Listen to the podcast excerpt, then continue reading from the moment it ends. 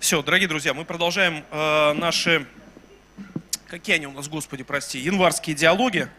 Э, спасибо огромное Новой Голландии, которая в очередной раз э, нас принимает здесь, в этом замечательном павильоне. Тепло здесь сегодня.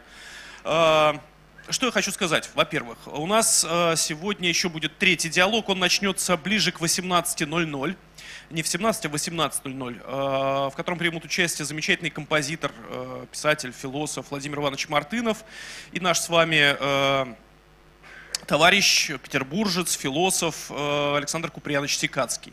Мы назвали этот третий диалог «Конец времени» оптимистично. Вот. Но посвящен он будет в первую очередь книге Владимира Ивановича Мартынова «Конец времени композиторов». Но я думаю, что разговор будет намного намного шире. А, ближе к 18.00 мы начнем. А, наш второй диалог мы решили посвятить памяти нашего товарища а, Бориса Аверина, которого не стало совсем недавно, неожиданно, как всегда это бывает, умер и мне кажется, что он был чрезвычайно важным человеком, не только для нашего города, что вполне себе очевидно, но и в целом для гуманитарной науки, для страны.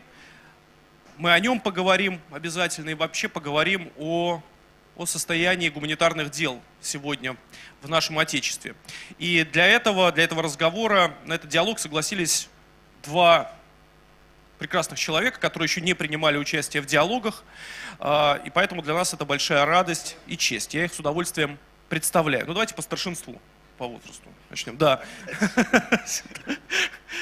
Так, со, со главный редактор, главный редактор журнала «Звезда» Андрей Юрьевич Арьев.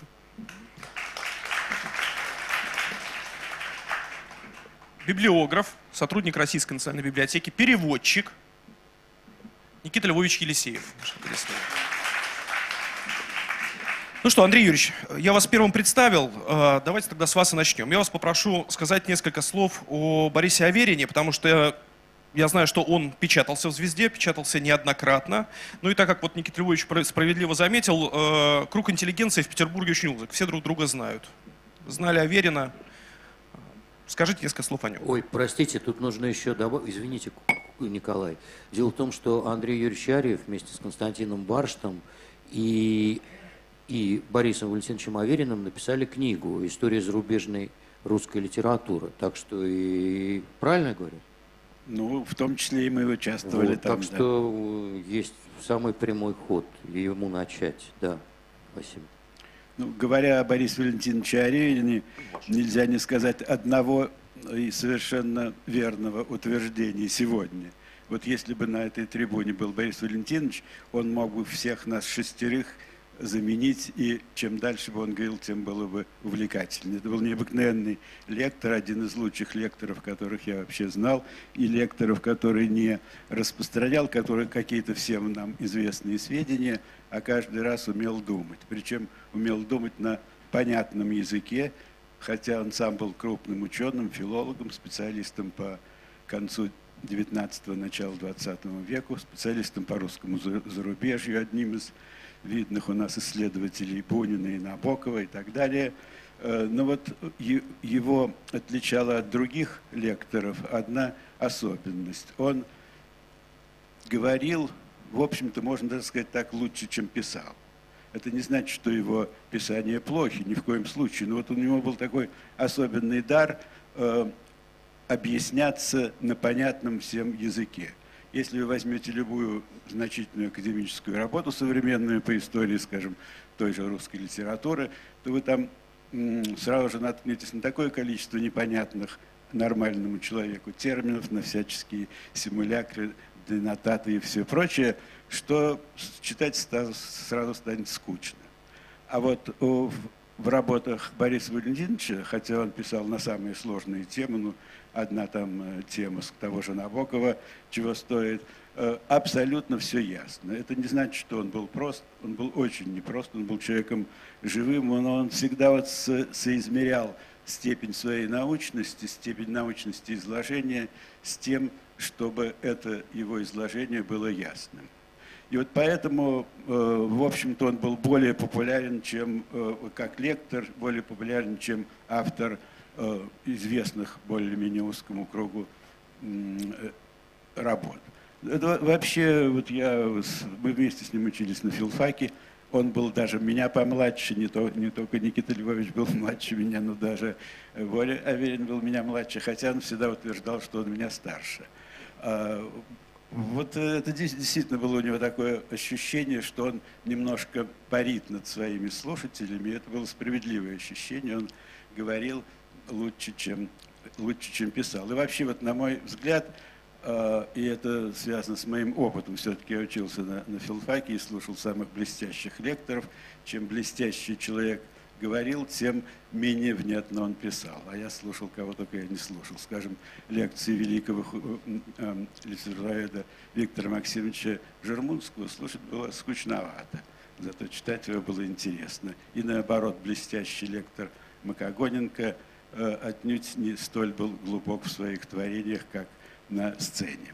Это интересная особенность. Она, я думаю, что она свойственно вообще, вообще вот можно так разделять ученых людей на лекторов и пишущих. А, и вот особенно ярко она проявилась у Бориса Валентиновича. Он и в науку-то пришел как человек, который не собирался заниматься вот академическими вещами.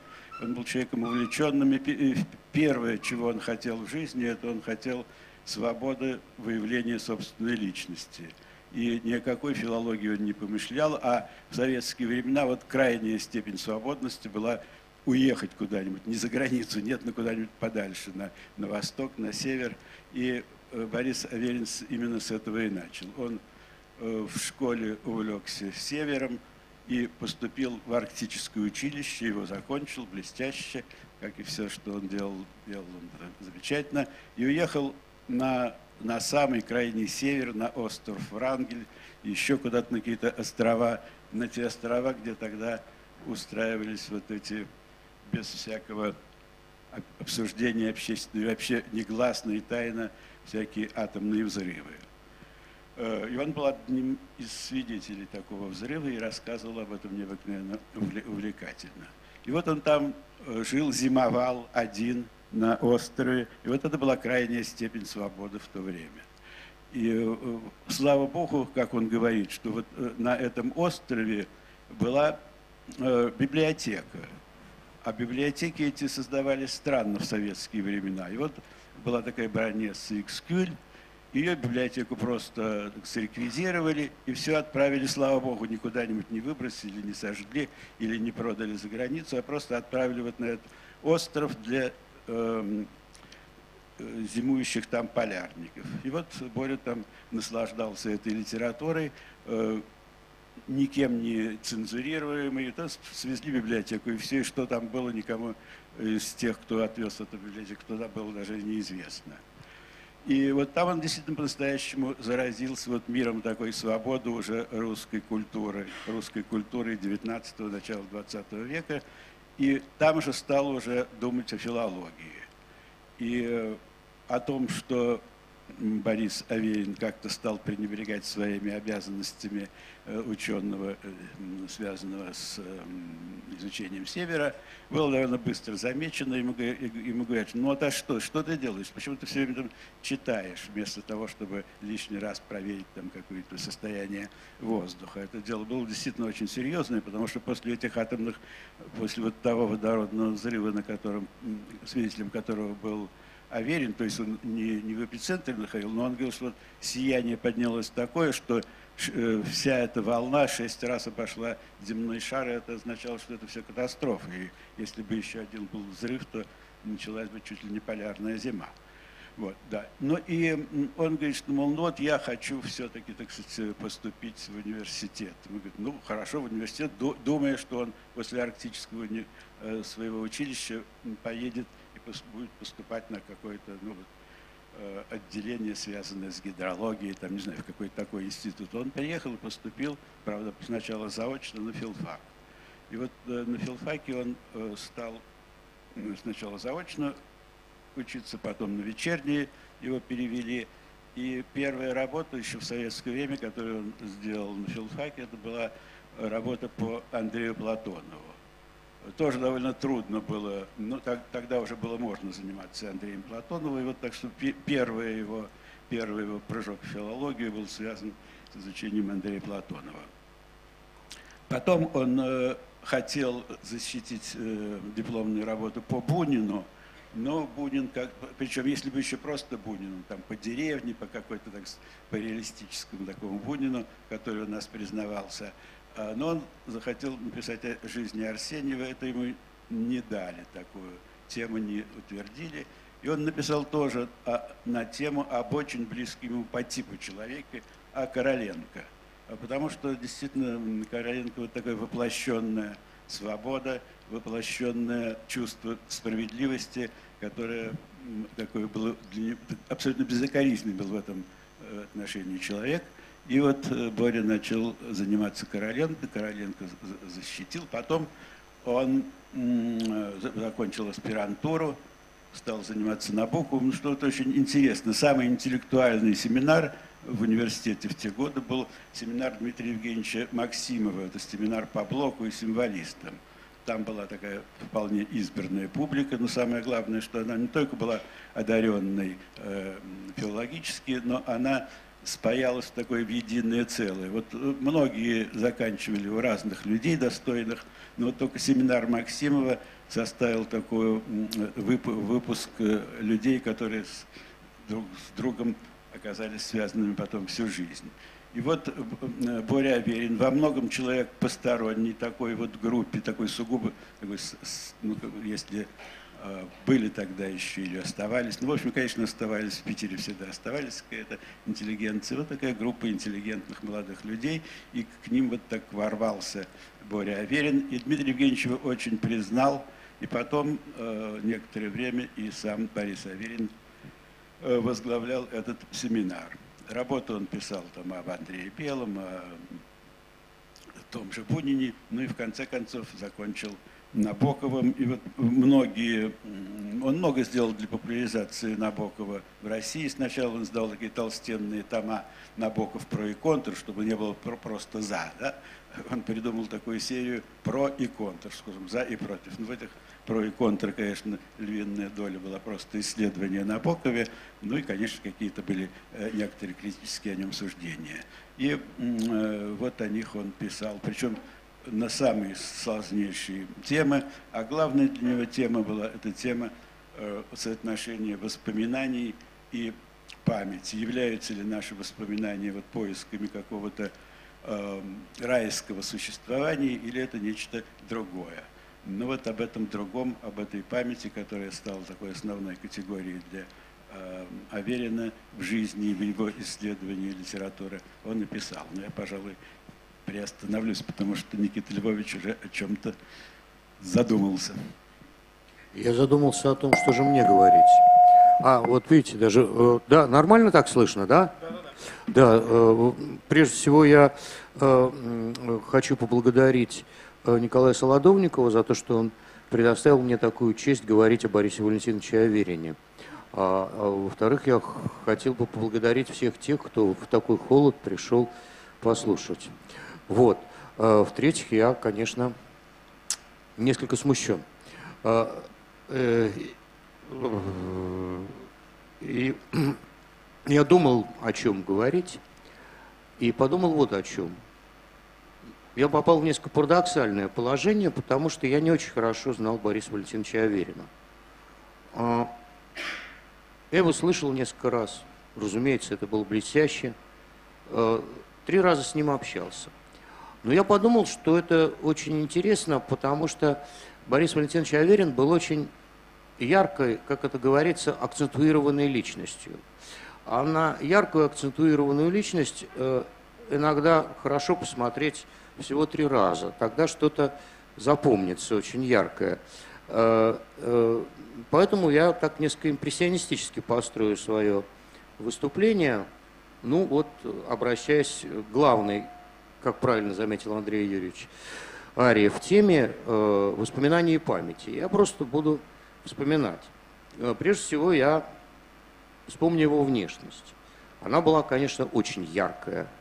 Он был очень именно ярок. И я все время, когда на него смотрел, думал, кого он мне напоминает. Э, и, и знаете, понял кого. Это удивительно. Он напоминает знаменитого э, ирландского, английского, французского писателя Бекета. Если вы посмотрите фотографию Бекета, то вы ахнете. Это почти что Борис Валентинович Аверин. Но потом вы поймете, как и я пойму, что есть принципиальная разница между э, Бекетом и Борисом Валентиновичем Авериным. Бекет, достаточно посмотреть на его фотографию, даже где он улыбается, очень злой. То есть человек, который, в принципе, очень нехорошо относится к людям. Ну, а и он прав, чего к нам хорошо относиться-то вообще. Вот. Эм, а Борис Валентинович Аверин был очень добрый, и это было очень хорошо заметно. А, собственно, вот эта его доброта, она из него брызгала в разные стороны, поэтому он был на редкость обаятелен, еще и поэтому его так любили э, слушать.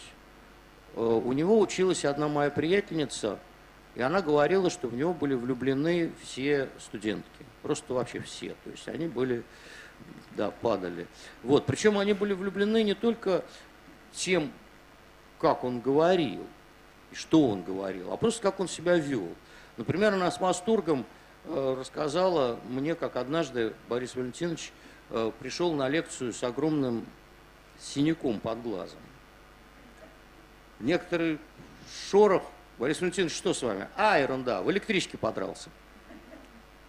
Вот, ну, геолог нормально, полярник, так что. А, вот, э, теперь я скажу, а, собственно, о своих встречах. На самом деле, э, Борис Валентинович, вот бывают такие вот фразы, вот Самуил Аронович Лурье как-то вспоминал, что одну фразу ему сказал Андрей Юрьевич Арьев, и он ее на всю жизнь запомнил, и она его во многом как бы подтолкнула ко всяким там пересмотрам своей позиции, еще чему-то. Вот, и вот такие вот три фразы я получил от Бориса Валентиновича Аверина – я э, опубликовал, вы извините, я буду часто говорить «я», это очень неприлично, такое ячество, ну что делать, вот, поскольку я вспоминаю, да, а Марко. Вот, э, я написал э, такую, давно-давно, такую работу, ну, эссе такое, достаточно бестолковое, как я теперь вижу, э, на основе истории моей, моего современника э, Владимира Галактионовича Короленко. А историю моего современника э, Борис Валентинович Аверин занимался как ученый. У него диссертация была защищена, первая, кандидатская, по истории моего современника. И вот он, э, когда встретился со мной первый раз, он так, э, я не помню, он представлял, я что-то должен был выступать, и вот он сказал, что вот такой он эссе написал, и так посмотрел на меня с улыбкой и сказал, очень хорошее.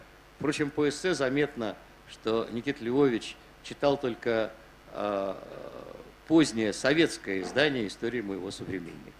И все. И я сел. И мне сразу стало стыдно. Я вдруг понял, что я вообще-то в библиотеке работаю. Мог бы взять вообще-то историю моего современника, которая 20-е годы издавалась, прочесть ее, там, может быть, что-нибудь еще увидел бы.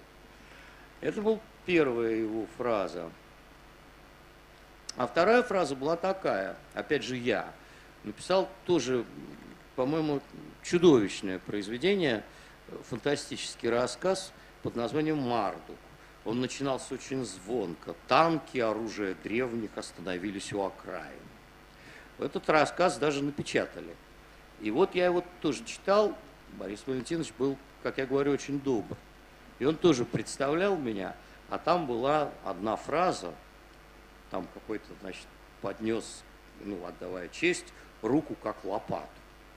Вот, и Борис Валентинович так, а, особенно яркий образ, рука как лопата. Это замечательно, это очень ярко. Все, еще раз убил, наповал. Вот, я понял, что рука как лопата не катит. Вот, а третий раз было совсем интересно. А, Борис Валентинович попросил меня, чтобы я нашел в публичной библиотеке э, доклад то ли прадеда, то ли прапрадеда Владимира Набокова, который был ученым-медиком, и про которого Набоков вообще даже близко не помнит. Фамилия его была Козлов, да. Вот. Он некоторое время был ректором университета имени Святого Владимира в Киеве.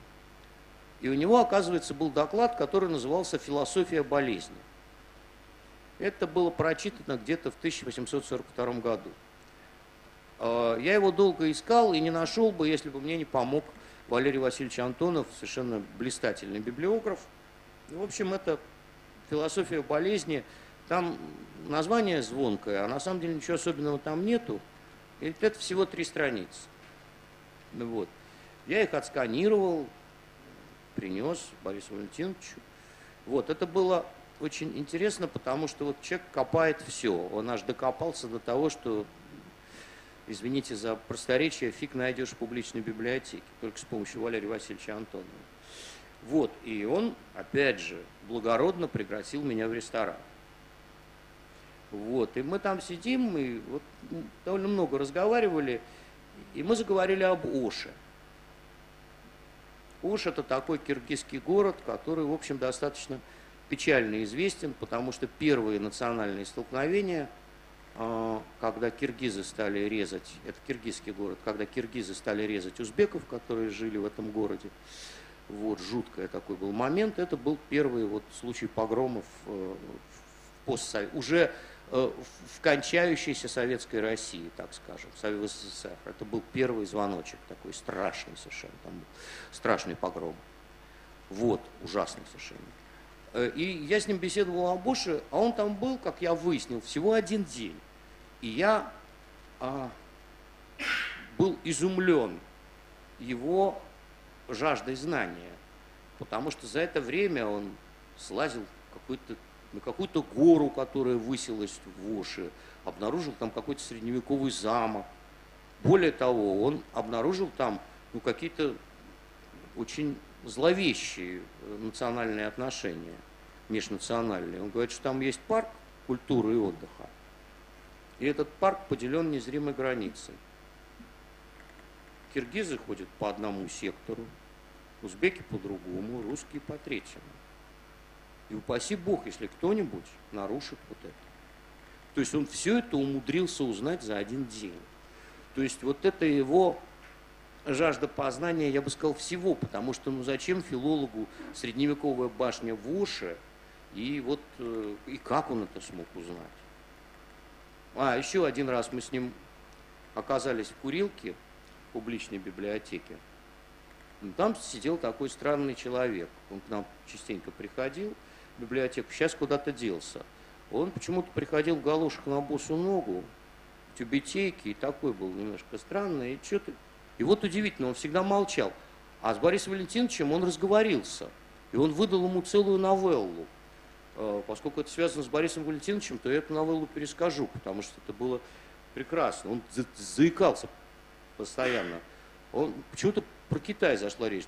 Да, я когда учился, он пожилой был, у нас была одна китаянка, она на меня глаз положила. Что она во мне увидела? Не знаю, она была настоящая образованная китаянка. Я у нее в общежитии был, у нее книги стояли на французском, английском, по-русски хорошо говорила. Я говорю, а какие книги-то по-французски, по-английски? Ты откуда знаю? Я по-русски-то плохо говорю, живу по-английски. Я заикаюсь, меня мама везла, эвакуировала, разбомбили эшелон, он загорелся, она меня выкинула, прикрыла собой. Вот я с той поры заикаюсь. Вот. И однажды мы сидим в компании, и вдруг она мне говорит, что у нас, у китайцев, такой обычай. Если девушке нравится парень, она ему поет песню. Я тебе сейчас спою песню. И поет. Я говорю, хорошо спел, ты я откуда знаю?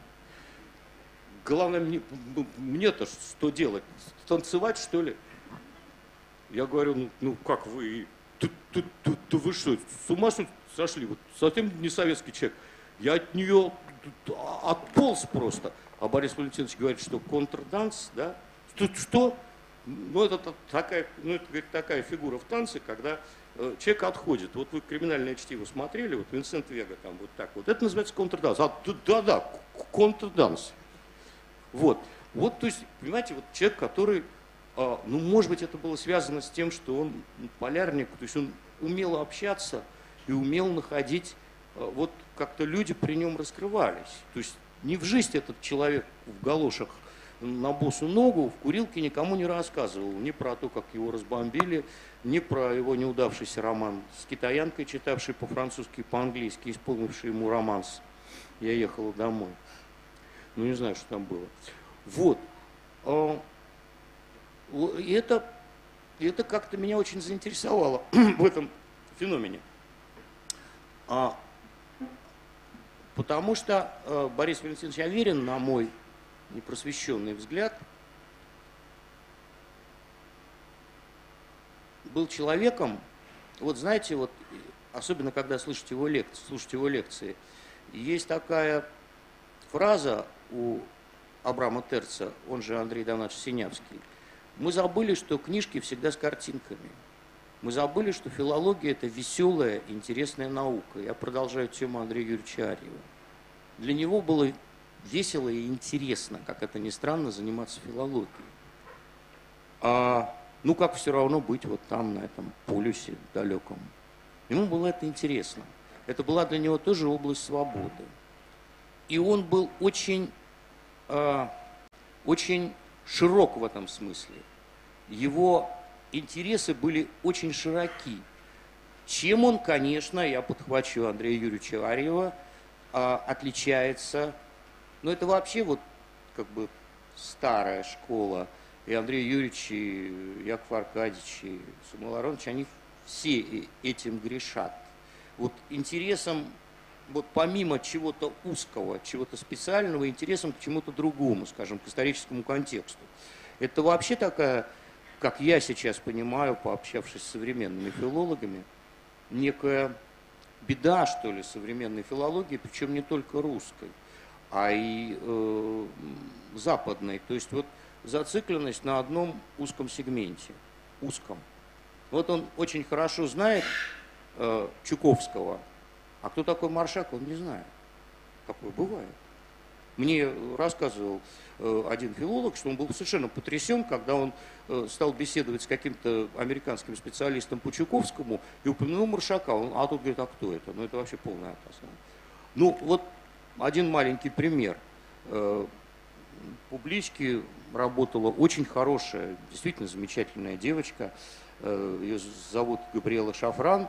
Она перевела на английский язык очень интересную работу Лескова под названием «Еврей в России». Это когда на последнем уже этапе реформ великих Александра II Александр II решил Э, решил решить, извините, и еврейский вопрос, то он создал комиссию, которая должна была рассмотреть вопрос э, отменять черту оседлости.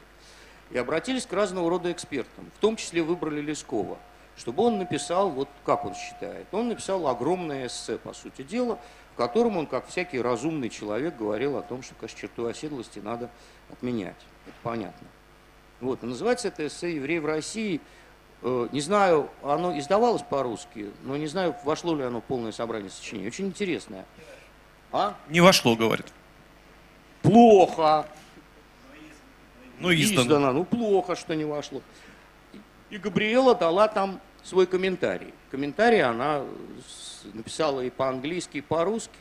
По-русски она написала, что посмотрели ее русские друзья и сказали, что она не знает про Россию. И там есть одна фраза у Лескова, очень шикарная, мне она очень нравится, я ее запомнил. Всем историям о человеке, потерявшем свою тень, я предпочитаю одну единственную повесть о всаднике без головы. Вот. И, значит, и там идет комментарий Габриэлы. И она, значит, перечисляет, там, Шамиса перечислила, она даже до Шварца дошла с, с историей, ну, с человеком, который потерял свою тень. И вдруг я вижу в полном потрясении – что такое всадник без головы, определить не удалось. Не совсем понятно, что имеет в виду э, Люсков.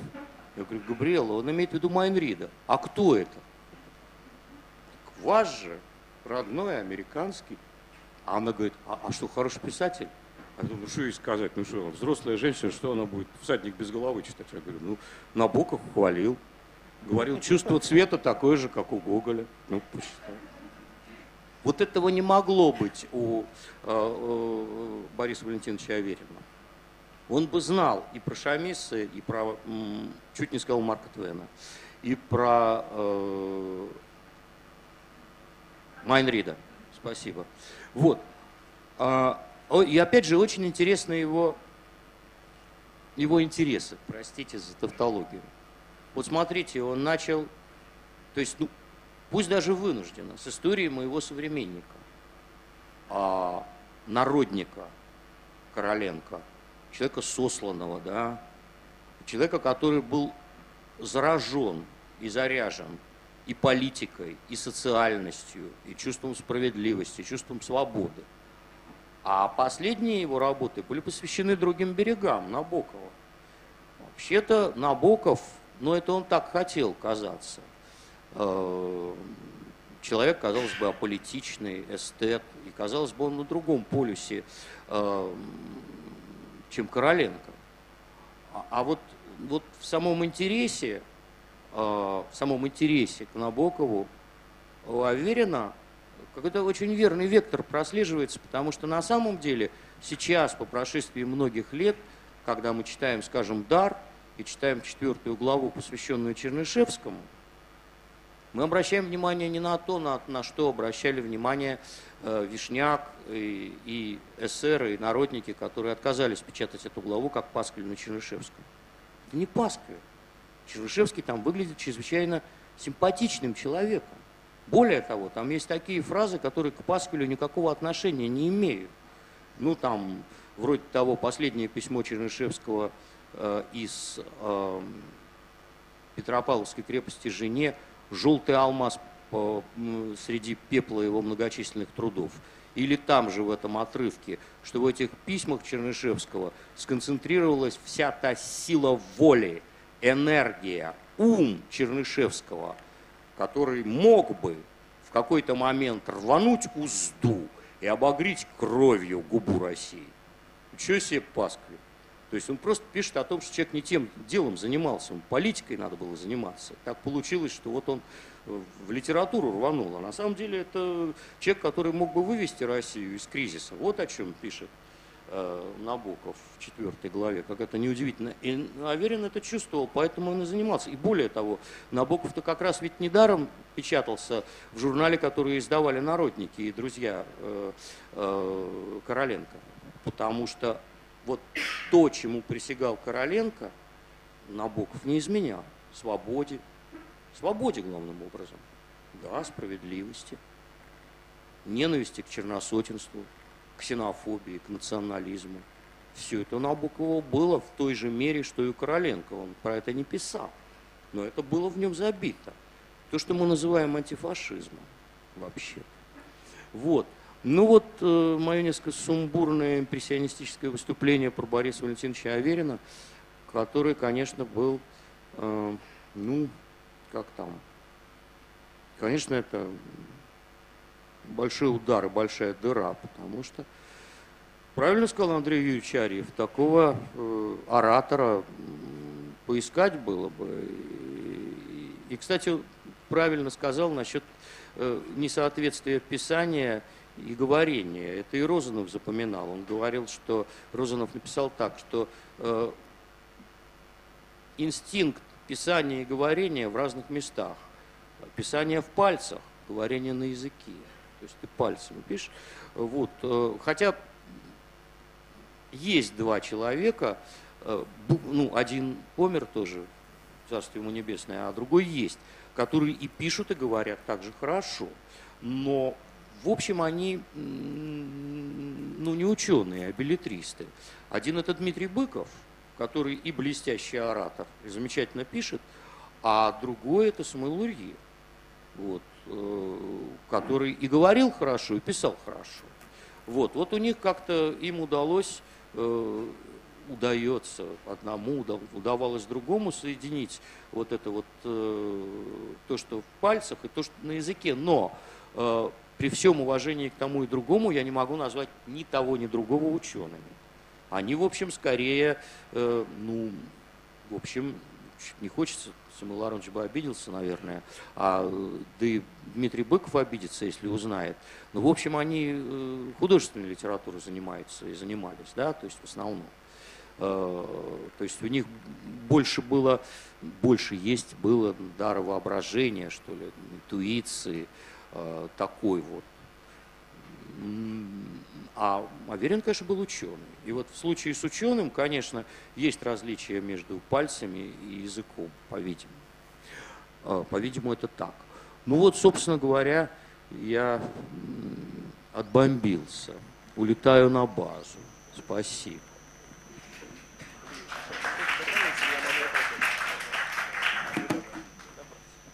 Да, ну вот э, Никита Львович за, замечательно и живо всегда рассказывает, и всегда очень точные и неожиданные находит какие-то эпизоды из жизни, из литературы, и круг ассоциации у него замечательный. Вот. Но то, что касается о Бори, э, Бориса Валентиновича, тут есть действительно темы такие не, не очень э, как бы выигрышные, если говорить о них вслух долго и занудно. Но вот что я хочу сказать о нем лично, э, из чего складывался его такой облик и его успех. Э, вот лично для меня он был почти единственным человеком, разговаривая с которым охота было смотреть в глаза. Это не всегда бывает. Иногда говоришь как-то так э, куда-то в сторону, глядя. И... А вот Боре Аверину всегда было приятно смотреть в глаза. Это действительно э, чисто личное его э, качество. Глаза человека, которые всегда лучились, но всегда в глубине их была некоторая насмешка. Не сарказм, а вот именно насмешка. Он всегда мог перейти э, после какого-нибудь обострения разговора на какую-то такую э, лукавую такую реплику, усмешку и так далее. Более важные вещи связаны, конечно, с тем, о чем вот сейчас э, Никита Львович говорил, что же это такое за феномен. Э, Борис Валентинович был действительно настоящим филологом-ученым. Если вы почитаете его работы, ну вот для меня одна из лучших его работ – это его работа о воспоминаниях автобиографическом жанре у Флоренского и Набокова. Это совершенно разные люди. Никогда в жизни ни одному филологу не пришло бы в голову сравнивать Флоренского и Набокова. То есть настолько это абсолютно э, разные существа с, с тайным знаниями и Бог знает какими внутренними метаморфозами и, и так, религиозными вывихами у Флоренского, человека гениального, несомненно, но при этом человека почти недоступного в плане такого внутреннего анализа, и Набокова, который весь как бы в эстетизме.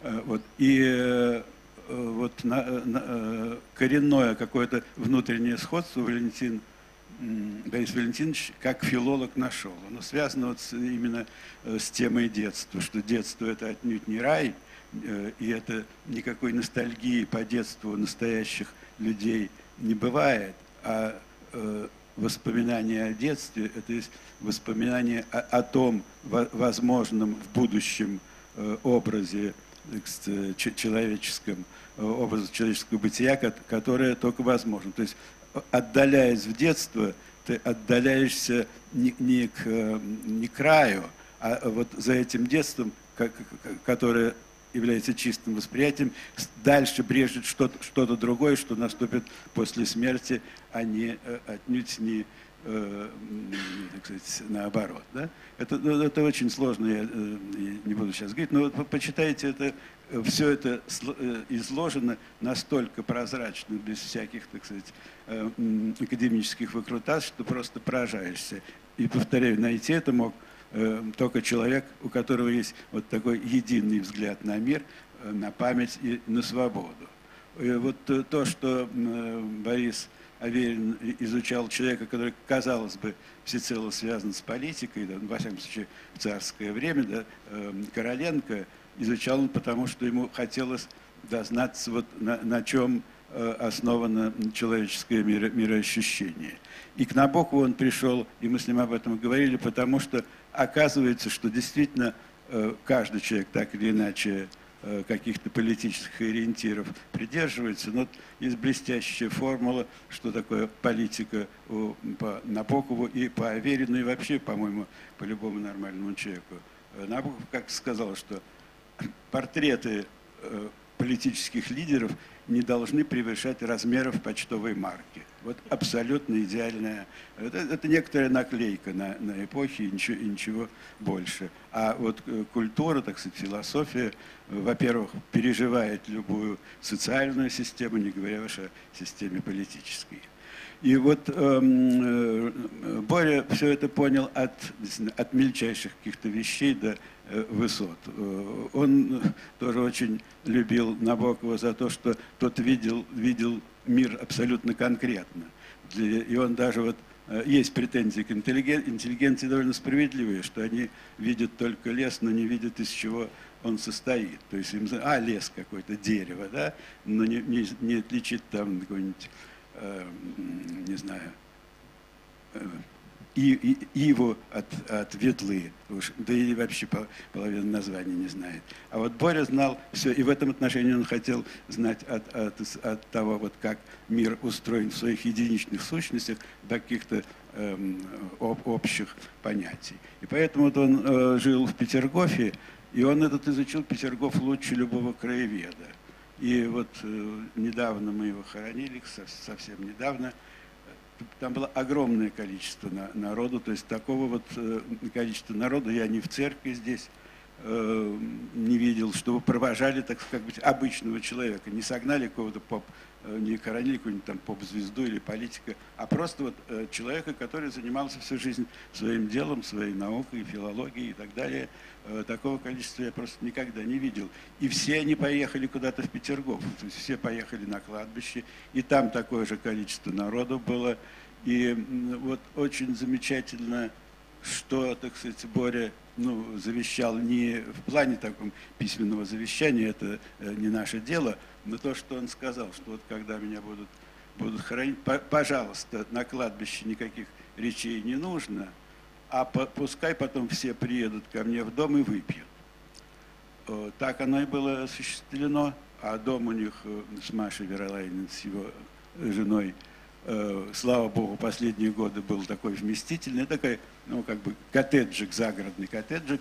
И вот туда несколько сотен народу, все поехали, и все как-то уместились там во дворе, на крыльце, там, в вестибюле, в комнатах и так далее. И вот, вот Боря так просил себя э, похоронить, и это было не могло быть не сделано, и Маша сказала, что вот я не знаю, как будет, но вот таково завещание, такая просьба Борина, и все с кладбища поехали туда. Вот такой был замечательный человек. Да, и я должен... Вот спасибо, Андрей Юрьевич, потому что вы мне напомнили по поводу краеведения. Потому что э, ну, спустя два дня после похорон Бориса Валентиновича ко мне в библиотеке подошел человек, такой крупный, толстый мужик, который живет в Петергофе. И занимается он историей Петергофа. Какая-то там, какие-то там казармы стояли, церковь какая-то полковая, что-то он там разрывает, когда ее построили, когда снесли, кто там был священником. Ну, краеведы это вообще великие люди. Там разрыл, бог знает что. И вот он вдруг ко мне подходит и начинает говорить о смерти Бориса Аверина. Я говорю, подождите, а вы его откуда знаете? Ну как, говорю, мы с ним, вот он, он нам очень помог, вот мы к нему там приходили, он письма там подписывал по поводу того, что там эту там церковь надо восстановить, еще что-то. То есть я вот как-то, вот, э, то есть вот, вот это меня совершенно потрясло, потому что, опять же, он же филолог, ну что ему? А вот он, вот этот э, мужик, краевед, его прекрасно знает. Вот. А, и, э, и вот, вот в недавнем номере «Звезды» прекрасно руководимым Андреем Юрьевичем Яков Аркадьевичем э, в недавнем была опубликована статья о малиновом берете Татьяны Лариной и как этот малиновый берет связан с Погорельским и с Пушкиным. Очень интересная статья.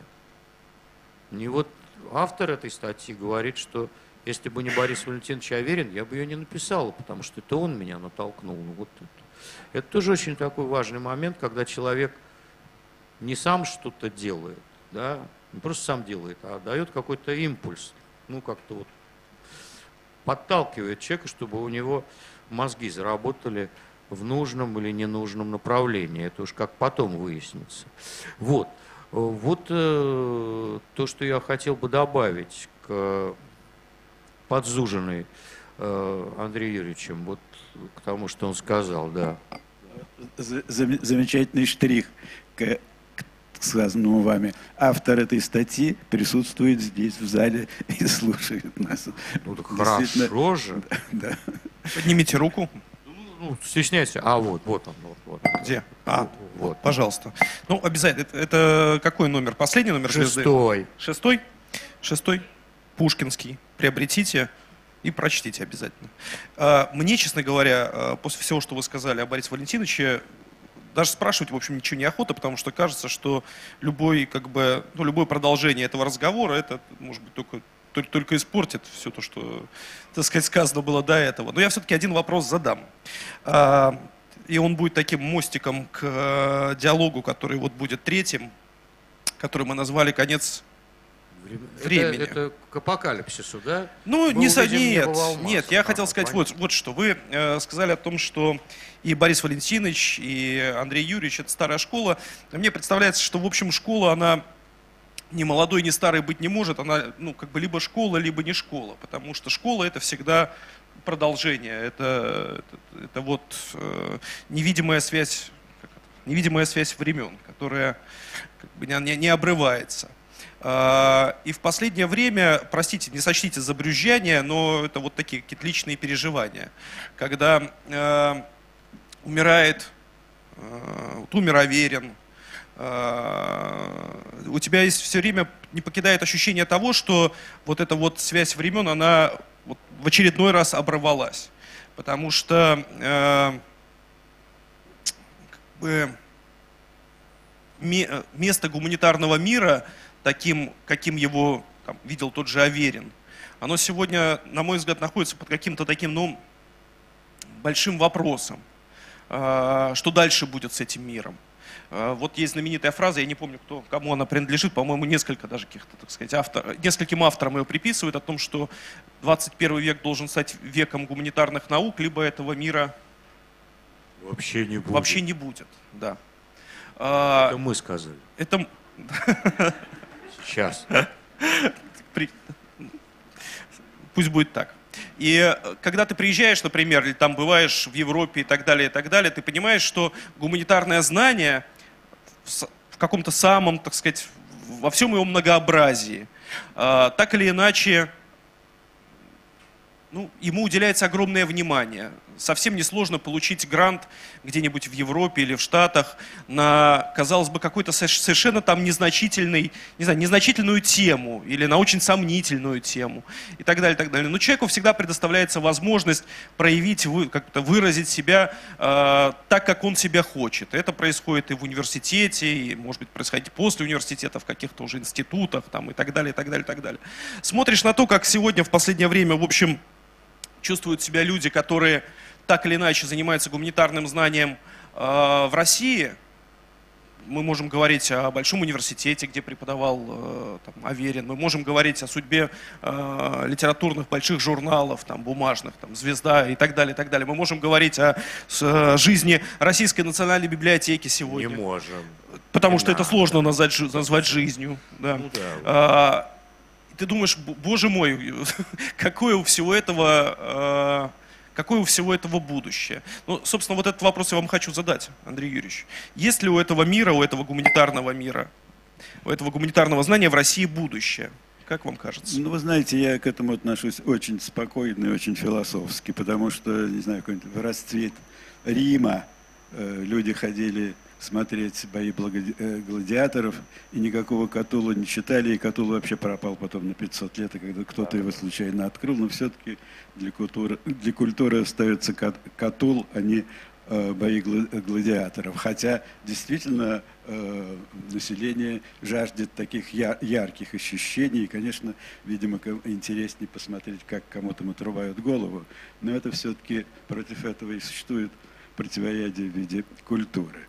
Так что сейчас э, речь не о том, что погибает культура, а речь о том, что она действительно оттесняется в очередной раз на какой-то очень далекий план э, псевдокультуры. То есть вот все, всем тем, чем мы видим, это э, ну, бесконечное неиндивидуализированное производство ну, суррогатов каких-то. Понимаете, вот чем хороша культура, ее там носители, что там все-таки каждый человек докапывается до собственной единичной какой-то такой сущности. В конце концов, нас интересует бытие человека, внутреннее его бытие, которое и выражается э, в явлении культурном, ну или там в религиозном, но это уже другое дело. Да? Э, но и, да, и даже религиозные э, конфессиональные общества не должны организовываться при помощи такого, в принципе, политического подчинения паствы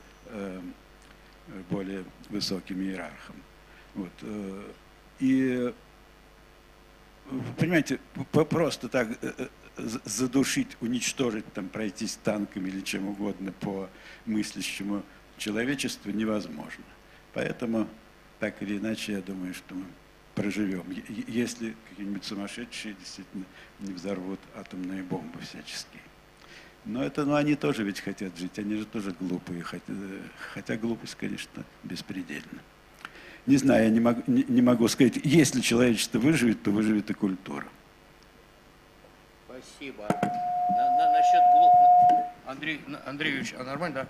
Извините, Андрей Юрьевич, глупость беспредельна. Вы сейчас процитировали мою любимую шутку э, Наполеона. Э, когда Наполеон, э, ну, он был плохо воспитан, Э, и он орал на своего министра финансов за что-то, топал ногами, орал, орал. Вот, а министр финансов ему сказал, «Сир, вы же не думаете, что я вор?» На что Наполеон моментально ответил, «Конечно нет. Вы гораздо хуже, вы дурак. Воровство имеет какие-то пределы, глупость же беспредельна». Ну, надо сказать, что правильно все не смеются, потому что живущие в России прекрасно знают, что Наполеон ошибался. Воровство, какая глупость. Да, теперь, значит, я э, ну, а, постараюсь ответить на очень развернутый вопрос Николая. Значит, ну, первое... Э, ну и нормально. Значит, первое, насчет предсказания будущего. Э, ну, такая история опять ячества. У меня была с очень хорошим нашим преподавателем Виталием Старцевым, когда ему задал абсолютно дурацкий вопрос, ну, потому что я был советский мальчик. На лекции задал идиотский провокационный вопрос, даже не понимая, что это провокационный вопрос. Вот, Виталий Иванович на меня посмотрел и ответил так. Ответил он, конечно, он сквозанул. Ну, я это запомнил, потому что это было очень мудро. Он сказал так. Мы историки. Не наше дело говорить, что будет. Наше дело говорить, что есть и что было. А что будет, стоим мы слепо пред судьбою. Не нам сорвать ее покров. Я запомнил, да, действительно, а что будет? Господи, да если бы кто-нибудь в 83 году сказал, что рухнет большевистский рейх, то кто бы ему поверил? В 77 году Чеслов Милош писал, что я никогда не приеду в Литву. Он, он несколько раз приезжал в Литву, уже ставший. Как мы можем знать, что будет? А вот что есть, мы можем сказать, конечно, э, проблемы с гуманитарной наукой, насколько я могу судить по э, работе публичной библиотеке и по общению с людьми, и молодыми, и средними, и, и старшего возраста, конечно, положение с гуманитарной э, областью в России аховое. Слава богу, что есть вот новое литературное обозрение, выступление главного редактора и издательницы мы слышали, замечательные и э, исследователи слышали, но они как-то связаны с какими-то грантами немножко другими, да? То есть они как-то вот, ну вот они держатся. Слава богу, что есть журнал «Звезда», да, который тоже как-то держится. Но в целом это, конечно, полный конец. То есть, опять же, возвращаясь к узкой специализации, ну, опять расскажу анекдот, если я уж не утомил своими анекдотами из библиотеки. Приходит ко мне девочка, занимается французскими граверами в Петербурге начала 19 века. Ну, там что-то, знает все про этих французских граверов. Ну, там как-то помог, потом говорю, знаете что, давайте посмотрим ну, это смешно, конечно, для вас, но вдруг там кто-нибудь мелькнет. Вот, а, ну, в энциклопедии «Три века Санкт-Петербург», 19 век, французы в Петербурге. Давайте посмотрим. Мы открываем, смотрим, я так листаю, говорю, о, а Дантеса нет, или он что, не француз, а немец, все-таки из Эльзаса приехал. И вдруг она мне, а кто такой Дантес? Я такого гравера не знаю. Нет, пожалуйста, это очень хорошо, что забыли Герострата. Вот, ну я и начинаю объяснять. А, вот оно как, ну как интересно, черт.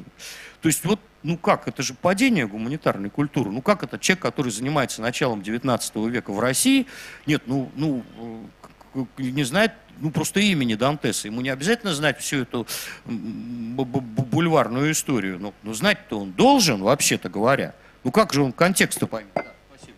Никита Львович, слава богу, Э, что она чем-то занимается. Потому что... Да, конечно! Одну минуту. Дело в том, что сейчас ей представляется возможность кому угодно заниматься чем угодно. Это большое благо для, да, да. культуры. А то, что как... занимается человек, который вообще ничего не знает, но хоть что-то он про гравера узнал, и то прекрасно. Да нет, прекрасно, конечно. Второе, конечно, я же вижу, как, в каком состоянии находятся гуманитары. Если они не сели на грант хороший, это же полная лажа.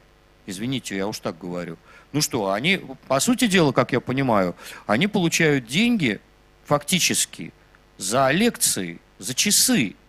То есть, а каким образом ты будешь заниматься наукой, когда ты должен, ну, чтобы ну, заработать нормально, э, читать лекции, начитывать их?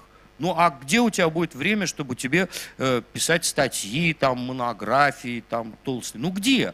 Ну, не всем же быть таким, э, такими мощными. Ну, он действительно был мощный человек, как Борис Валентинович Аверин, который мог и, и лекцию блестящую прочитать, и заниматься проблемами э, памяти у отца Павла Флоренского и у сына Владимира Дмитриевича Набокова, Владимира Набокова. Ну, не, не всем же быть титанами.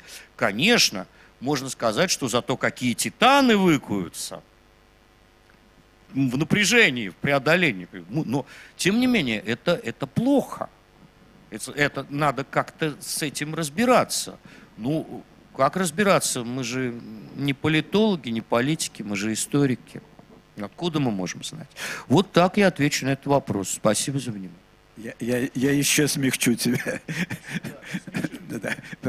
Потому что ну, то, о чем сказал Никита Львович, действительно абсолютный факт. Заниматься э, при помощи так, нашего государства культуры, культурой настоящей все менее возможно. Но э, все, все-таки мне кажется, что у нас безобразно само Министерство там, культуры и все э, чиновники, которые этим, этим занимаются, но все-таки сейчас, скажем, Э, какому-то ограниченному количеству людей заниматься можно по крайней мере чем угодно. Хочешь, занимайся там э, Набоковым, хочешь, занимайся каким-нибудь Сергеевым Ценским, кем угодно. И это все-таки важно. И если вот просто взглянуть на книжный прилавок, да, то сейчас хороших книг по литературоведению, искусствоведению, кому угодно, э, выходит, но несоизмеримо больше, чем в советское время. Так что если сравнивать с тем, что было, сейчас, сейчас все-таки как-то помягче. Хотя э,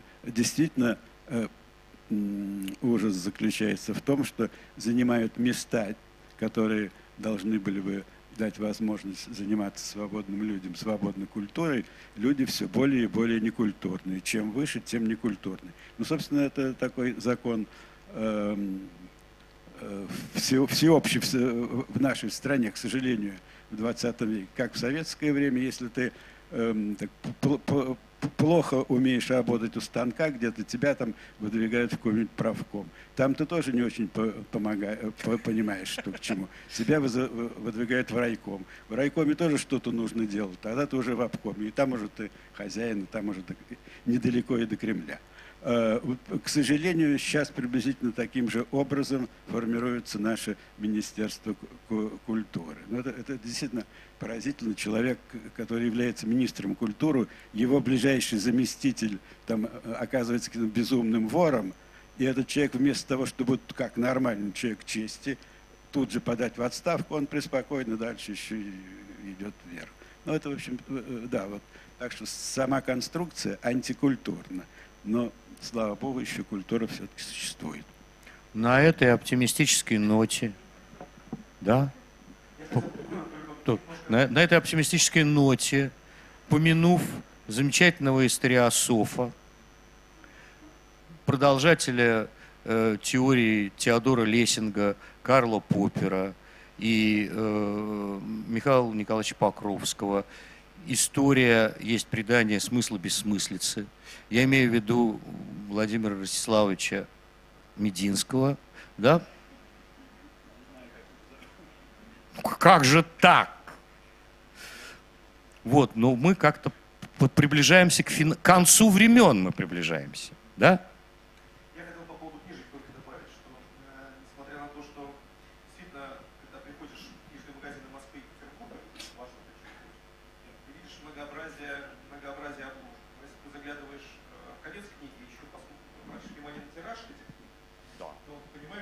Кроме Москвы и Петербурга, э, больше ни на один э, город этих книжек не хватает. Вот, потому что сегодня найти книжный магазин в городе с населением до 10 тысяч человек в России практически нет таких, я думаю, городов в стране, где э, в районных центрах, где есть полноценные книжные магазины. Их просто нет. И мне в этом смысле кажется, что это вот один из таких очень как бы ярких факторов, характеризующих конец, конец времени. Можно я добавлю, пожалуйста, пожалуйста. а потом смикширует Андрей Юрьевич. Правда, он так микширует, что ну ладно. Вот, значит, э, значит, э, вы абсолютно правы. Меня занесло в город Адлер, пригород Сочи. Это, считай, в общем, районный центр. В этом городе нет ни одного книжного магазина. Я его обошел. Ни одного. Нет, один есть. Это книжный лоток в аэропорте, э, в, в, в, в, ну вот там, где самолеты улетают. Все, ни одного книжного магазина. А там по более 10 тысяч живет. Просто нет и все. А, а тираж, э, ну вот такой нормальной умной книжки, в лучшем случае 3 тысячи. Вот хорошая, замечательная книга Андрея Юрьевича Арьева. Прекрасная, я уже посмотрел. На, на, цитата из замечательного, к сожалению, неизвестного поэта и прозаика Василия Комаровского э, э, замедленным золотым орлом о петербургской поэзии. Сколько тираж? Тираж тысячи экземпляров. Оба. А попробуйте найти сейчас в магазине сборник стихов Василия Комаровского.